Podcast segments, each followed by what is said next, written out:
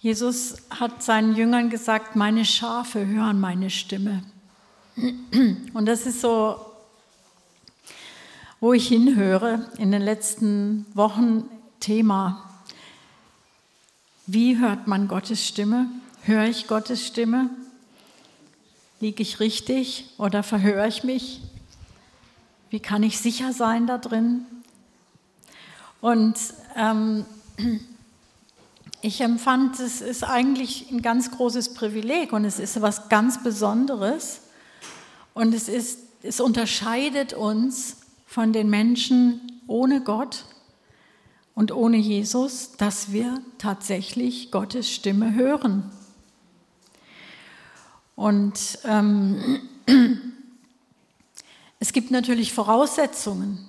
Die erste haben wir schon erwähnt, ist, ich muss wissen, dass ich zu Gott gehöre, dass ich sein Kind bin, dass ich sein Schaf bin. Seine Schafe hören seine Stimme.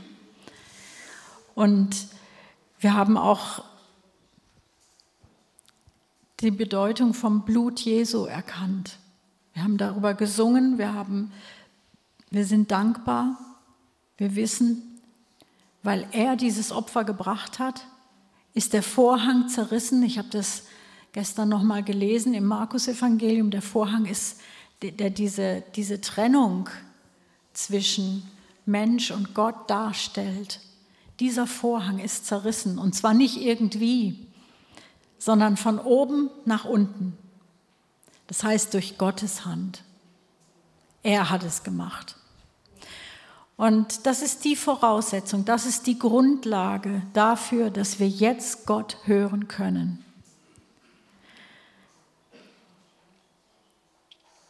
Da gibt es diesen, diesen Vers aus Johannes 3, Vers 3.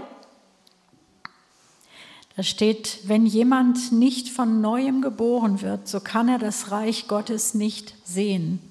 Also sehen und hören. Die Voraussetzung ist, ich muss von neuem, ich muss aus dem Heiligen Geist geboren sein. Aus Geist.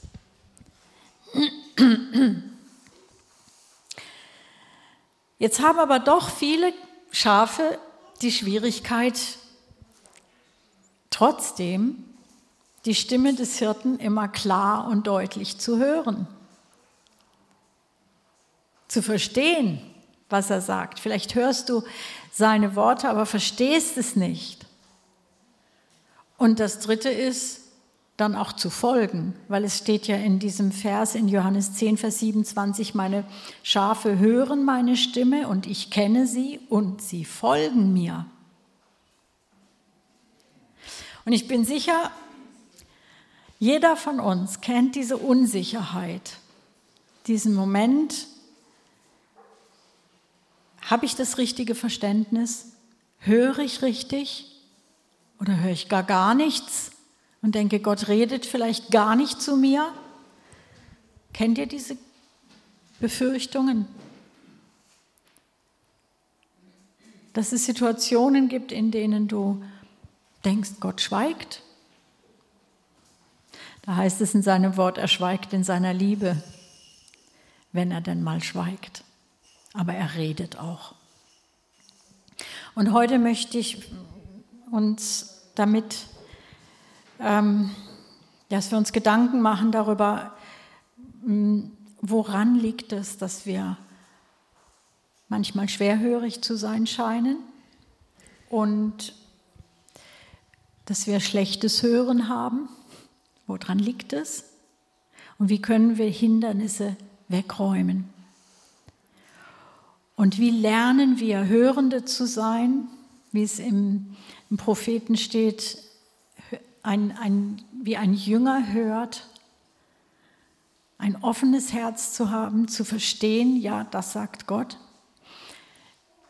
Und da meine ich nicht nur die grundsätzliche Berufung für dein und mein Leben, sondern ich meine damit auch so diese ganz punktuellen Situationen, in denen wir das Reden Gottes brauchen, in denen wir hören müssen, verstehen können müssen, was ist jetzt dran.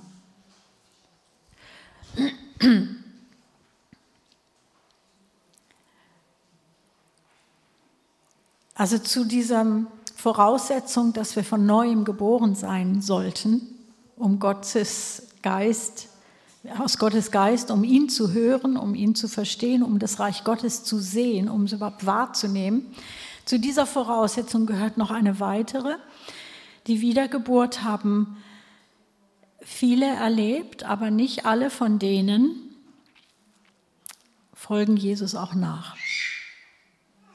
Das heißt, es gehört auch eine gewisse Hingabe oder eine Hingabe dazu, dass ich bereit bin, ähm, meine Zeit, mein Geld, meine Kraft, meine Logik, meine Gefühlswelt, alles unter die Herrschaft Gottes zu bringen.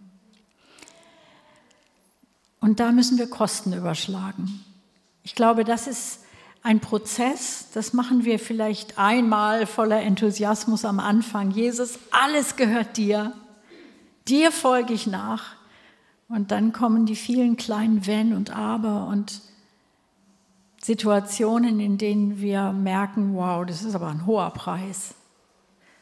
Das ist krass. Aber wenn wir die Stimme Gottes wirklich wie Schafe bei ihrem Hirten hören wollen, dann braucht es diese Hingabe.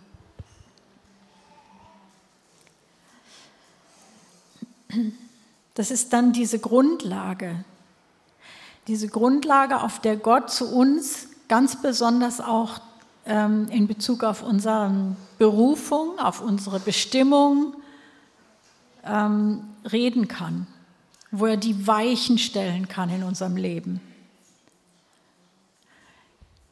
Wer hat nicht am Anfang seines Glaubenslebens gefragt, Herr, was hast du vor mit mir? Was ist meine Berufung? Und es ist ein, ein Tasten und Überlegen und nicht jeder, nicht jeder erlebt es so wie Paulus, dass er vom Pferd fällt und sagt, okay, Gott, ich habe verstanden.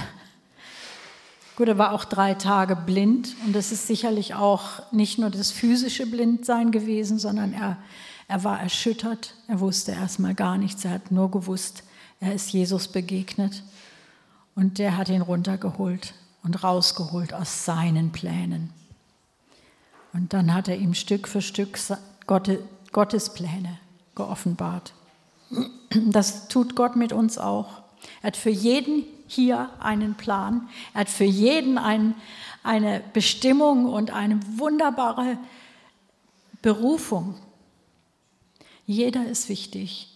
Es gibt niemanden im Reich Gottes, der irgendwie so nur so ein Mitläufer ist. Jeder ist kostbar, wertvoll und von Gott auch ausgestattet mit ganz bestimmten Gaben und Berufung. Für diese Hingabe gibt es ein, ein sehr schönes Kapitel im Neuen Testament, Hebräer 11. Da geht es um Glauben, da geht es um Glaubensbeispiele. Ihr kennt dieses Kapitel wahrscheinlich, die in ihrer Bibel lesen. Da werden Menschen aufgezählt, die mal geglaubt haben und damit auch etwas erreicht haben oder erlebt haben, wie Gott dann zu ihnen stand sind alttestamentliche Beispiele. Viele haben auch gelitten aus Glauben und aus dieser Hingabe heraus. Und ihnen ist wichtig geworden, dass sie nicht mit dieser Welt zufrieden und satt und ja, zufrieden sind, sondern dass sie mehr wollen. Sie wollen in das Verheißene, was Gott ihnen gesagt hat, in das verheißene Land kommen. Sie wollen mit dem Volk Gottes sein und nicht zum Beispiel mit Ägypten. Ja, Mose ist dieses Beispiel. Er ist, er ist dann aus dem Haus des Pharao weggegangen. Er hat sich zu seinem Volk gestellt. Gut, es hat lange gedauert bei Mose, bis er so weit war, dass Gott ihn dann gebrauchen konnte. Ähm, er war 40, als er von Ägypten weglief und er war 80, als er dann von Gott aus der Wüste geholt wurde um sein Volk aus Ägypten zu holen. Das ist schon ein langer, ein langer Prozess. Mit 120 ist er dann zum Herrn gegangen.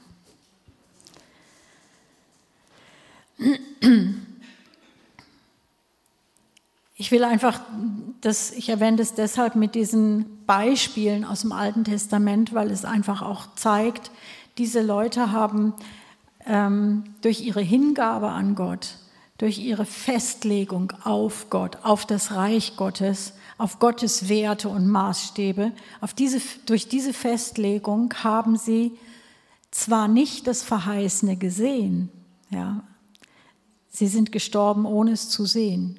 Sie haben den Messias nicht gesehen, aber sie wussten, der kommt. Das Reich Gottes kommt. Und Gott hat sie bewahrt. So sie werden, wir werden ein, dann irgendwann mit ihnen vereint sein und dann werden sie sehen dürfen. Gut, wir haben also jetzt zwei Grundlagen. Das eine ist, von neuem geboren zu sein und das andere ist die Hingabe alle Bereiche des Lebens ihm zu geben. Und das ist schon mal eine gute Voraussetzung, um Gottes Stimme zu hören. Jetzt gibt es aber eine ungleich größere Verheißung im Alten Testament schon. Ich lese aus Joel 3, Vers 1 und 2. Und danach wird es geschehen, dass ich meinen Geist ausgießen werde über alles Fleisch. Und eure Söhne und eure Töchter werden Weissagen, eure Greise werden Träume haben, eure jungen Männer werden Gesichte sehen. Und selbst über die Knechte und über die Mägde werde ich in jenen Tagen meinen Geist ausgießen.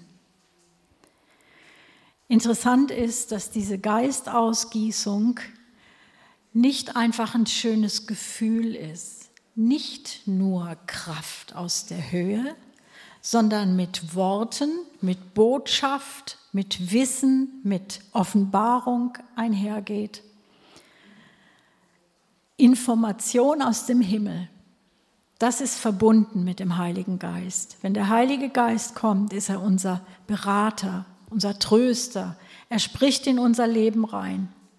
Und er spricht durch uns zu anderen Menschen. Und durch den Heiligen Geist gibt es dieses Buch, in dem Gottes Herz offenbar wird.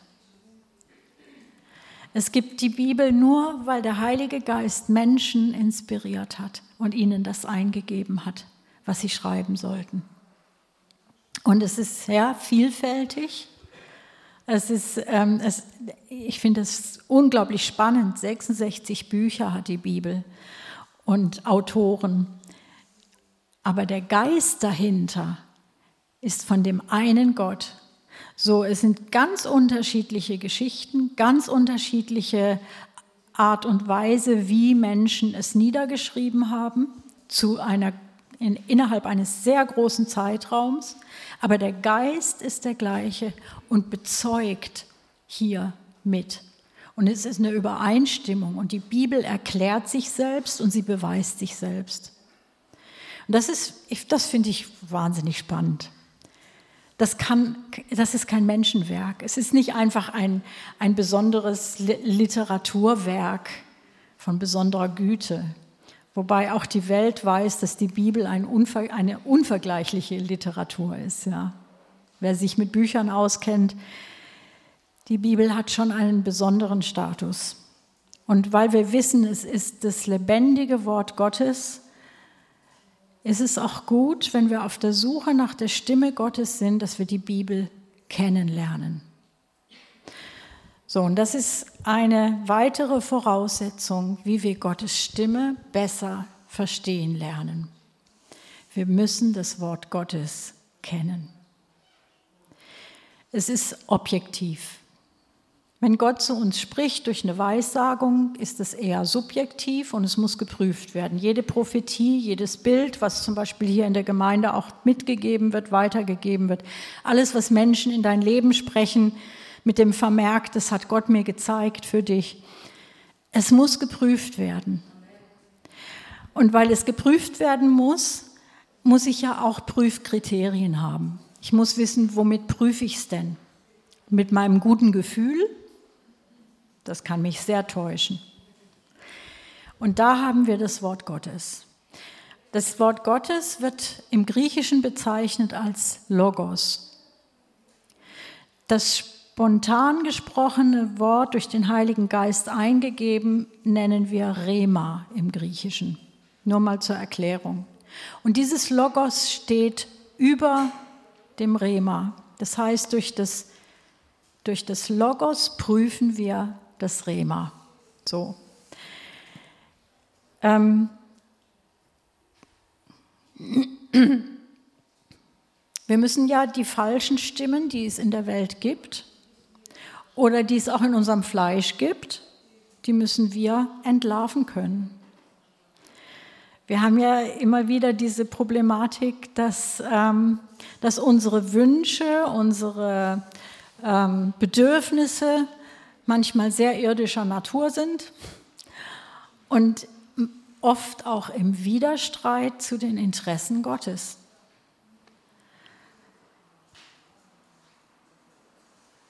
Mit ein Grund, warum man ab und zu mal fasten sollte. Nicht unbedingt nur Speise, auch vielleicht andere Dinge fasten, die man ansonsten tun darf, tun sollte, aber eben einfach um mal den Bedürfnissen die Grenzen zu zeigen. Einfach um zu sagen, ich möchte, ich möchte nicht davon beherrscht werden.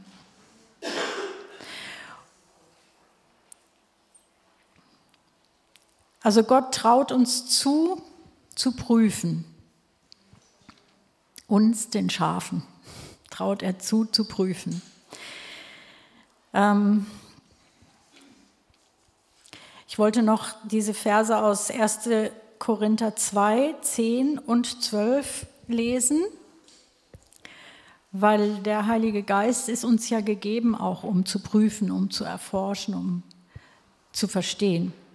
Uns aber hat es Gott geoffenbart durch den Geist, denn der Geist erforscht alles, auch die Tiefen Gottes.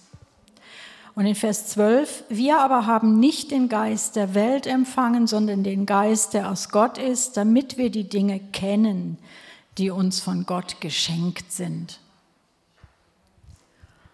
Und ähm, ich würde sagen, wenn man die Bibel auswendig könnte, würde es nichts nützen, wenn man nicht den Heiligen Geist hat. Der Buchstabe tötet bekanntlicherweise.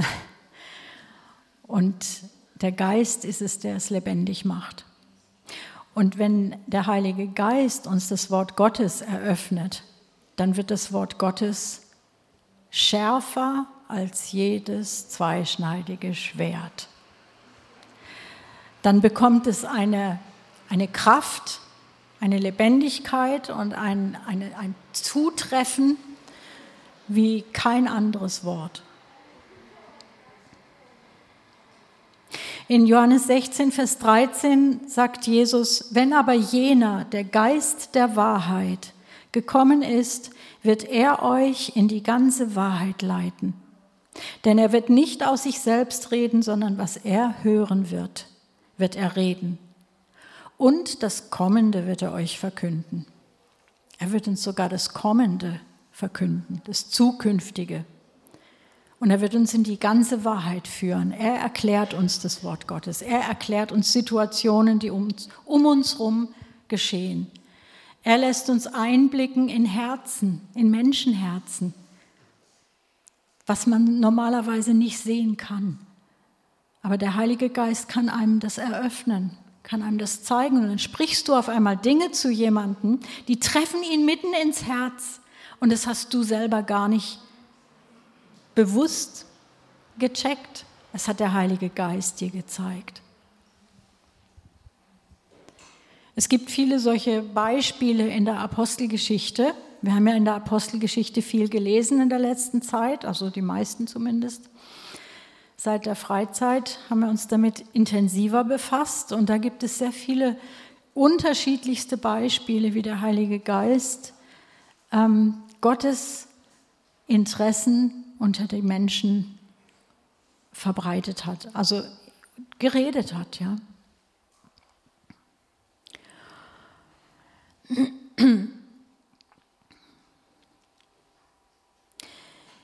In 1. Johannes 4, Vers 1 lesen wir dann, was ich vorhin schon angesprochen habe, Geliebte, glaubt nicht jedem Geist, sondern prüft die Geister, ob sie aus Gott sind. Denn viele falsche Propheten sind in die Welt hinausgegangen. Ja, es ist ja leicht zu sagen, Gott hat mir gezeigt. Das kann jeder sagen. Wir müssen es prüfen und wir müssen es prüfen können. In 1. Thessalonicher 5, 21 lesen wir auch, prüft aber alles, das Gute haltet fest. Also wir dürfen, wir sollen, wir müssen prüfen. In 2. Petrus 1, Vers 21 ähm, kennt ihr auch diesen Vers. Niemals wurde eine Weissagung durch den Willen eines Menschen hervorgebracht, sondern von Gott her redeten Menschen, getrieben vom Heiligen Geist. Ja, Weissagungen aus der Bibel. 2. Timotheus 3, Vers 16. Alle Schrift ist von Gott eingegeben und nützlich zur Lehre, zur Überführung, zur Zurechtweisung, Unterweisung und in Gerechtig Unterweisung in der Gerechtigkeit. So, wenn der Heilige Geist redet, dann wird es nie dem Logos widersprechen, sondern immer bestätigen. Das ist auch ein wichtiges Kriterium. Und ähm, es ist der gleiche Geist, der, der da spricht, wenn jemand weiß sagt, und es ist aus dem Heiligen Geist. Deshalb, das ist, wir müssen unsere Bibel kennen. Wir müssen wissen, was da drin steht. Wir sollten fleißig sein, darin zu lesen. Ähm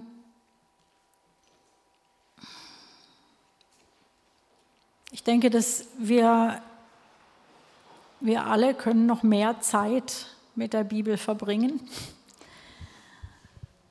Es gibt ähm, auch das Argument, hat mir mal kürzlich jemand gesagt, ja, ach ja, ich... Äh, das ist nicht so meine Hauptbegabung. Ähm, man muss nicht ein Lehrer sein, um, um in der Bibel zu lesen. Es ist Gottes Brief an jeden von uns.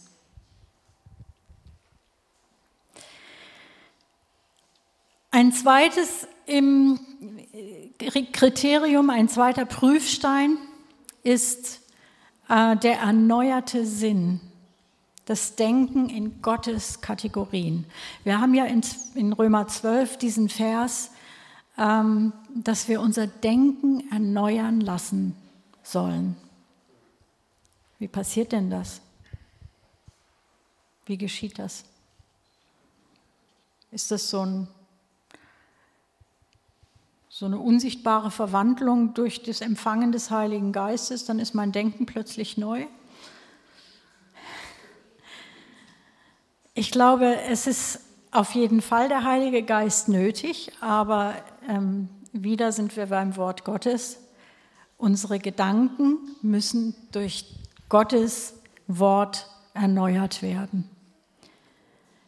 Und das hat auch was mit Unterordnung unter Gottes Maßstäbe zu tun. Das hat was mit Loslassen zu tun, eben wieder mit Hingabe, dass ich meine hergebrachte Einstellung zum Leben und zu den Dingen dieser Welt loslasse. Wir hatten auf der, auf der Freizeit ähm, auch so, ein, so einen Gedanken, ist das Gehirn, nein, nicht auf der Freizeit, als wir diesen Kurs durchgenommen haben als Gemeinde, Schritte in die Freiheit gemacht haben, haben wir überlegt, ist das jetzt Gehirnwäsche? Ja, ja, aber im guten Sinne. Unser Gehirn braucht eine Wäsche durch das Blut Jesu. Wir brauchen ganz neue ähm, Gedanken. Unsere Gedanken müssen erneuert werden. Wir müssen unser, unser Denken und unsere Gedanken unter den Gehorsam des Christus stellen. Das ist die Voraussetzung, damit ich überhaupt empfänglich bin für seine Impulse. Sonst fege ich die gleich vom Tisch und sage, das interessiert mich nicht oder das ist nicht, was ich bisher dachte oder das passt nicht in mein Denkschema.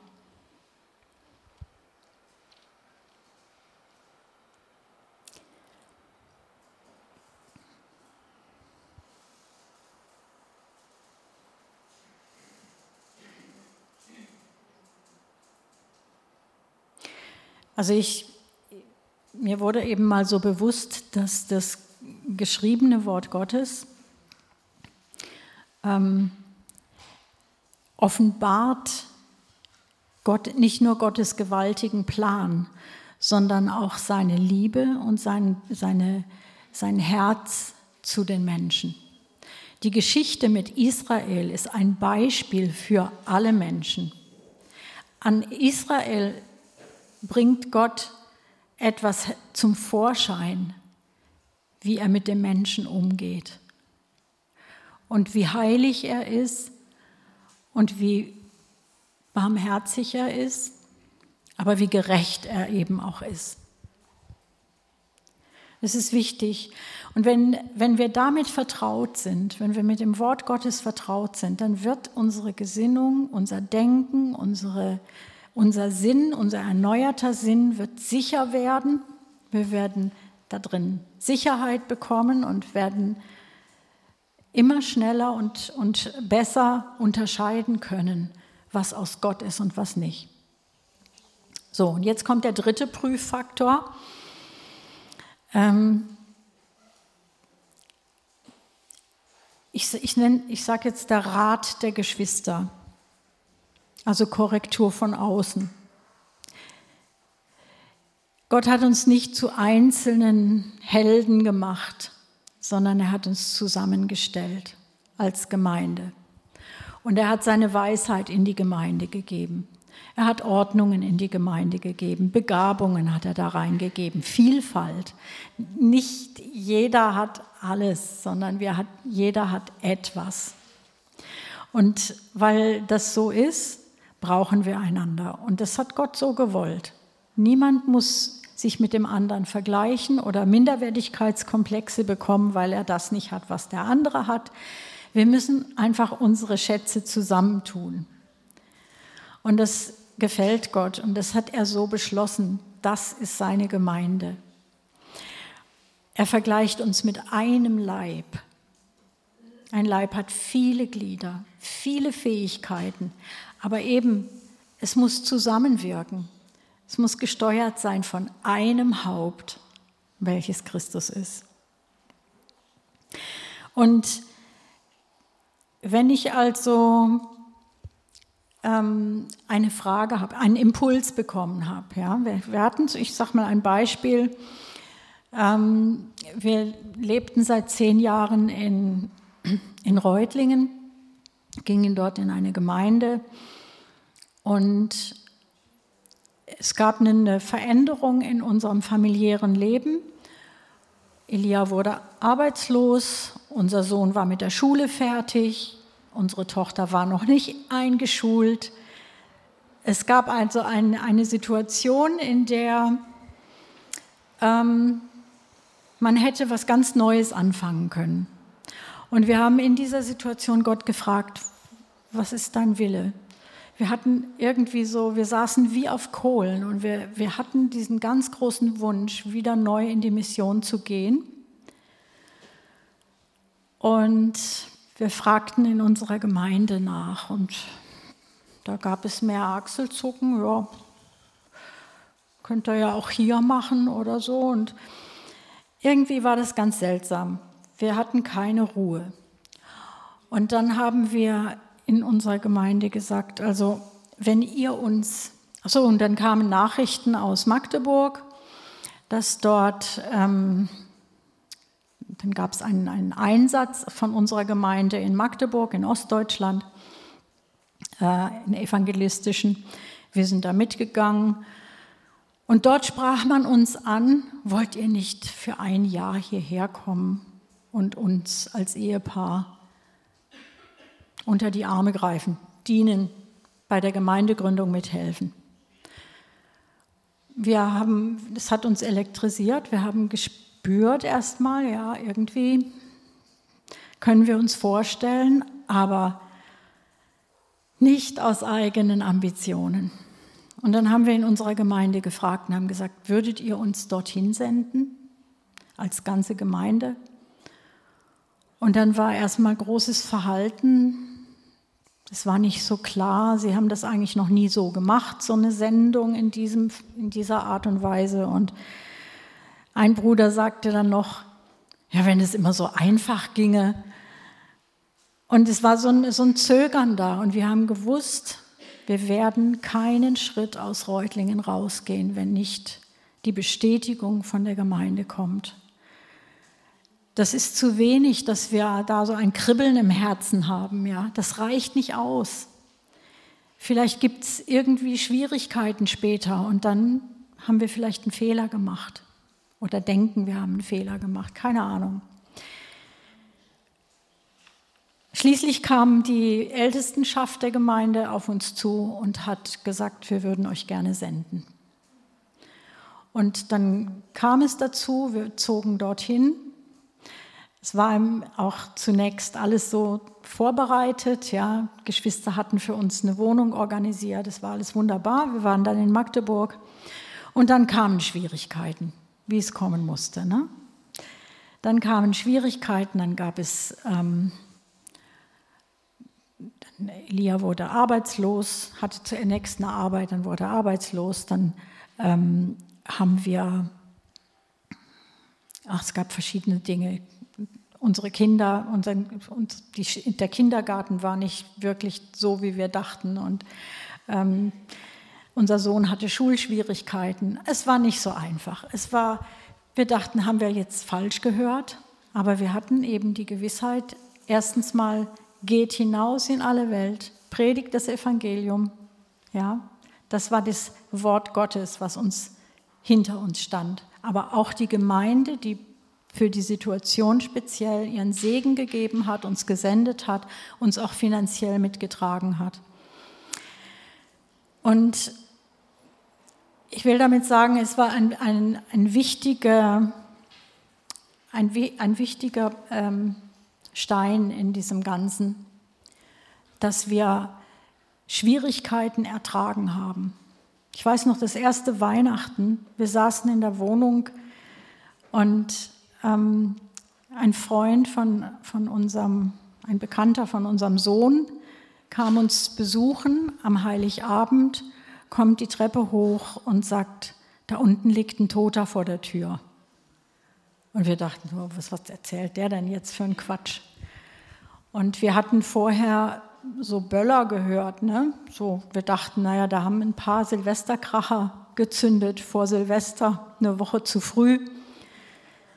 Nein, es war tatsächlich so, dass vor unserer Haustür jemand erschossen wurde an Heiligabend.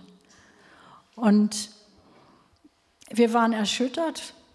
Es war eine, das war so die Atmosphäre in, diese, in dieser Stadt, gab es dann lauter solche Geschichten, wo wir gesagt haben, was ist das für ein Pflaster, ja?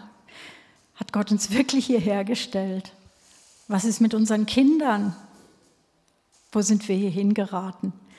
Aber wir wussten in unserem Herzen, ja, es gibt noch viel schlimmere Situationen, in die Gott Menschen stellt, um Licht zu sein in der Finsternis. Das mal so am Rand, wie wichtig der Rat und auch der Beistand von Geschwistern ist, die auf Gott hören, von einer Ältestenschaft, wo Reife da ist und die das Wort Gottes kennen. Ja, das ist natürlich Voraussetzung. Ähm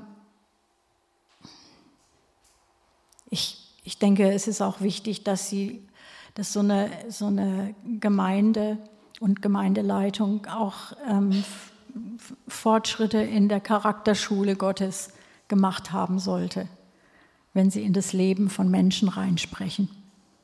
Da müssen wir uns alle immer auch drunter stellen. Und jetzt kommt ein, ein, vierter Prüfstein und wahrscheinlich ist das auch nicht alles, aber ähm, ich nenne jetzt mal diese vier. Ich werde sie nachher nochmal wiederholen. Ähm, wenn ich den Willen Gottes herausfinden möchte, dann können auch die Umstände mitbezeugen. Das ist aber, also das, das ist dann das Eingreifen Gottes ins aktuelle Geschehen. Wobei aber die Umstände nie das alleinige Kriterium sein dürfen zum Prüfen. Versteht ihr, was ich meine? Also, wenn ich eine Entscheidung treffen muss, dann kann ich das nicht alleine daran festmachen, ob alles glatt läuft.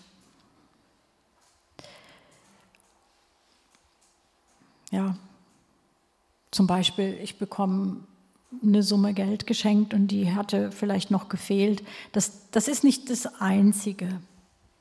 Das kann so etwas bestätigen, ja, aber es ist nicht das Einzige. Es muss alles zusammenpassen. Das Wort Gottes muss dahinter stehen. Meine Gesinnung, mein, neuer, ähm, mein neues Denken, mein erneuertes Denken muss Frieden haben in dieser Sache. Und die Umstände, wenn sie, wenn sie denn auch bestätigen, ist es nur noch ein Bonus hinzu. Es kann aber auch sein, dass Dinge sehr glatt laufen und ich gar nicht mehr hinhöre, sondern ich gehe einfach dann Wege des geringsten Widerstands und das ist nicht das Hören auf Gott. Wenn sich keine Widerstände auftun, das wissen wir aus der, aus der Apostelgeschichte, heißt es noch lange nicht, dass das Gottes Weg ist. Es kann sein, dass der Weg Gottes sehr steinig ist und dass da Widerstände im Weg liegen, die durch Glauben gemeistert werden müssen.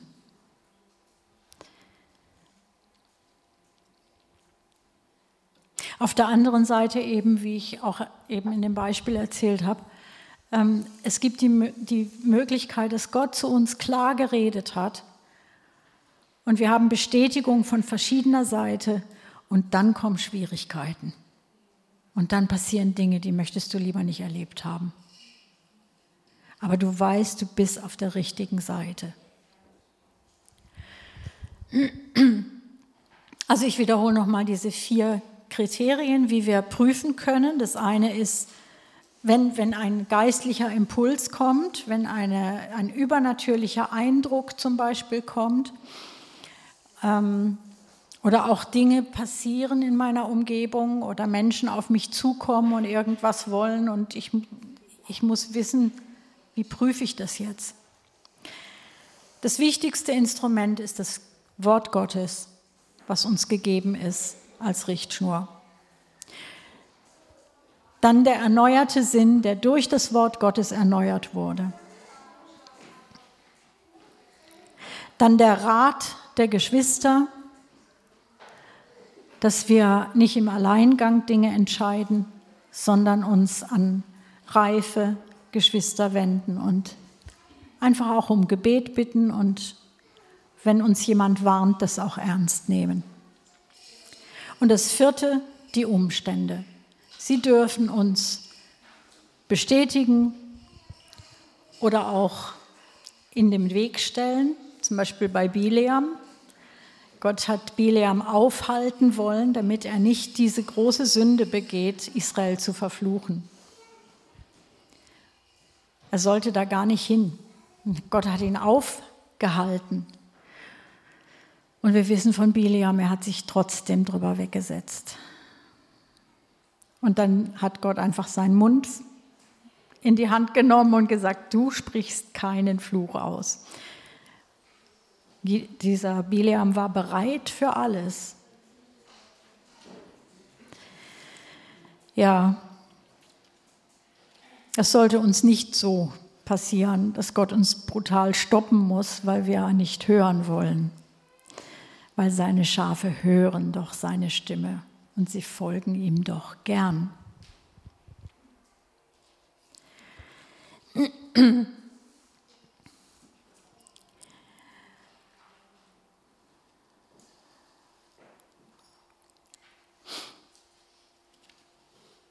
Gut. Wir haben noch ein, was jetzt Widerstände betrifft, wenn's, da würde ich gerne noch mal drauf eingehen.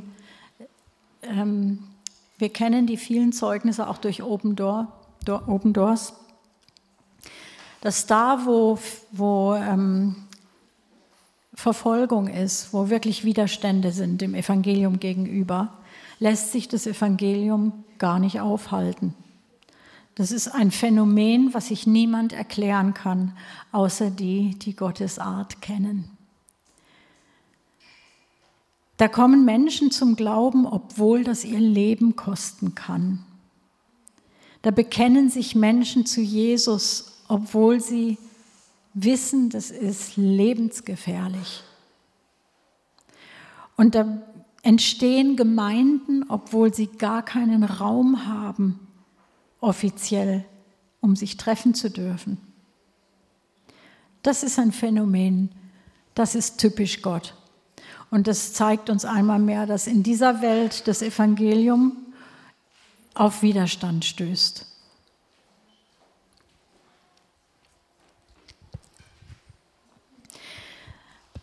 Ja, und neben all dem Gegenwind geschahen aber auch ganz außergewöhnliche Dinge. Elia hatte auch noch den Impuls, den ich auch schon hier aufgeschrieben hatte. Ähm, Gott hat sich bezeugt ähm, und bestätigt und ähm, geredet auch zu seinen Kindern durch mitfolgende Zeichen und Wunder. In Matthäus 16, Vers 20 heißt es, das ist der letzte Vers vom Evangelium. Jene aber zogen aus und predigten überall, während der Herr mitwirkte und das Wort durch die darauf folgenden Zeichen bestätigte. Und in Hebräer 2, Vers 4 heißt es auch, wobei Gott zugleich Zeugnis gab durch Zeichen und Wunder und mancherlei Machttaten und Austeilung des Heiligen Geistes nach seinem Willen. Das ist nicht unbedingt das, was jeder von uns jeden Tag erlebt, oder? Zeichen und Wunder. Man würde so gerne. Aber es ist nicht immer da. Was kommt zuerst? Bevor wir Zeichen und Wunder sehen, was kommt zuerst? Zuerst kommt der Glaube. Und der Glaube sieht noch gar nicht. Aber er glaubt. Das Vertrauen in Gott. Das, der Glaube an die Zusagen Gottes. Und das ist auch etwas, was uns Gott eigentlich ins Herz gelegt hat. Dieses kleine Samenkorn, der Anfang, der Glaube. Und nur wer an ihn glaubt, wird gerettet.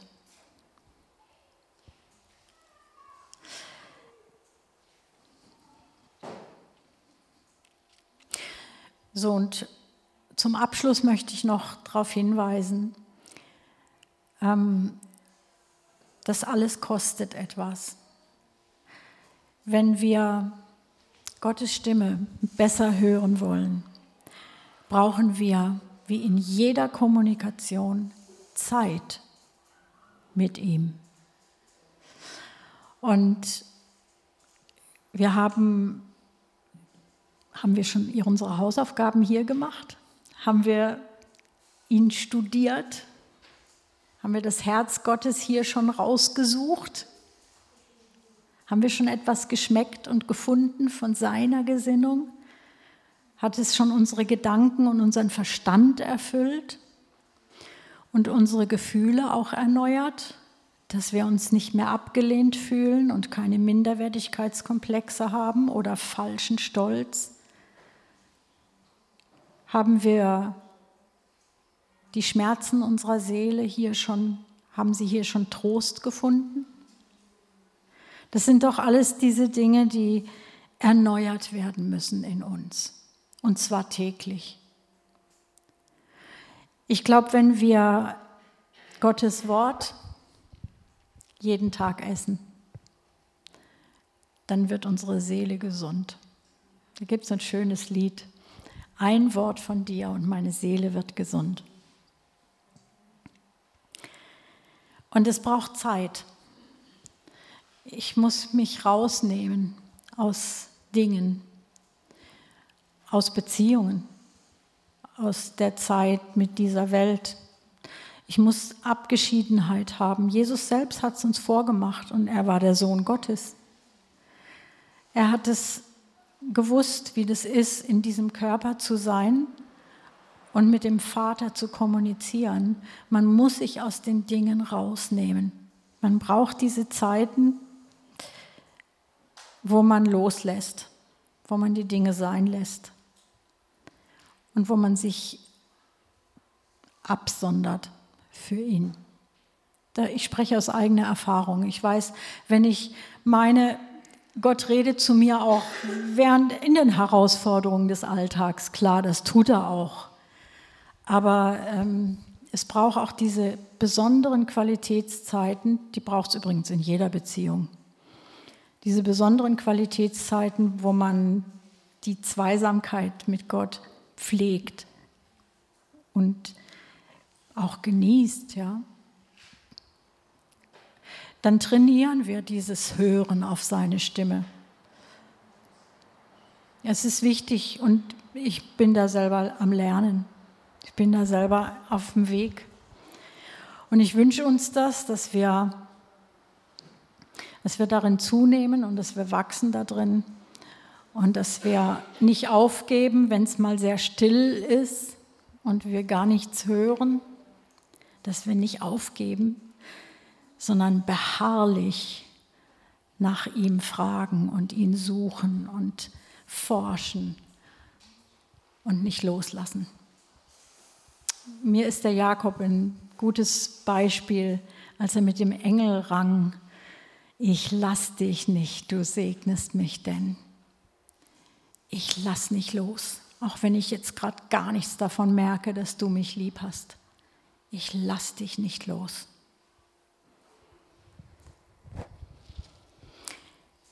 In einem Hauskreis unserer Gemeinde arbeiten wir gerade das Büchlein Führung durch den Heiligen Geist von Eberhard Mühlern durch.